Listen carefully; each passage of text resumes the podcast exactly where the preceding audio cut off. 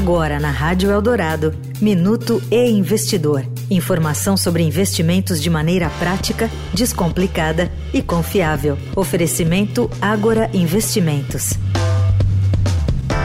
A primeira etapa da reforma tributária foi bem recebida. Agora, enquanto o texto que foca em mudanças dos impostos sobre o consumo depende do debate e da votação no Senado, investidores aguardam novas sinalizações sobre uma segunda parte da reforma, essa focada em renda e patrimônio. Mas, ao que parece, essa discussão não deve ocorrer logo, como sinalizou o ministro da Fazenda, Fernando Haddad.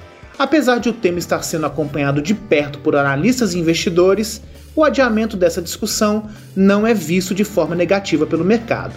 Pelo contrário, na visão de Ricardo Schweitzer, analista e CEO, o adiamento dará mais tempo para investidores e empresas avaliarem as repercussões das novas regras de tributação e se adequarem de forma mais ordenada.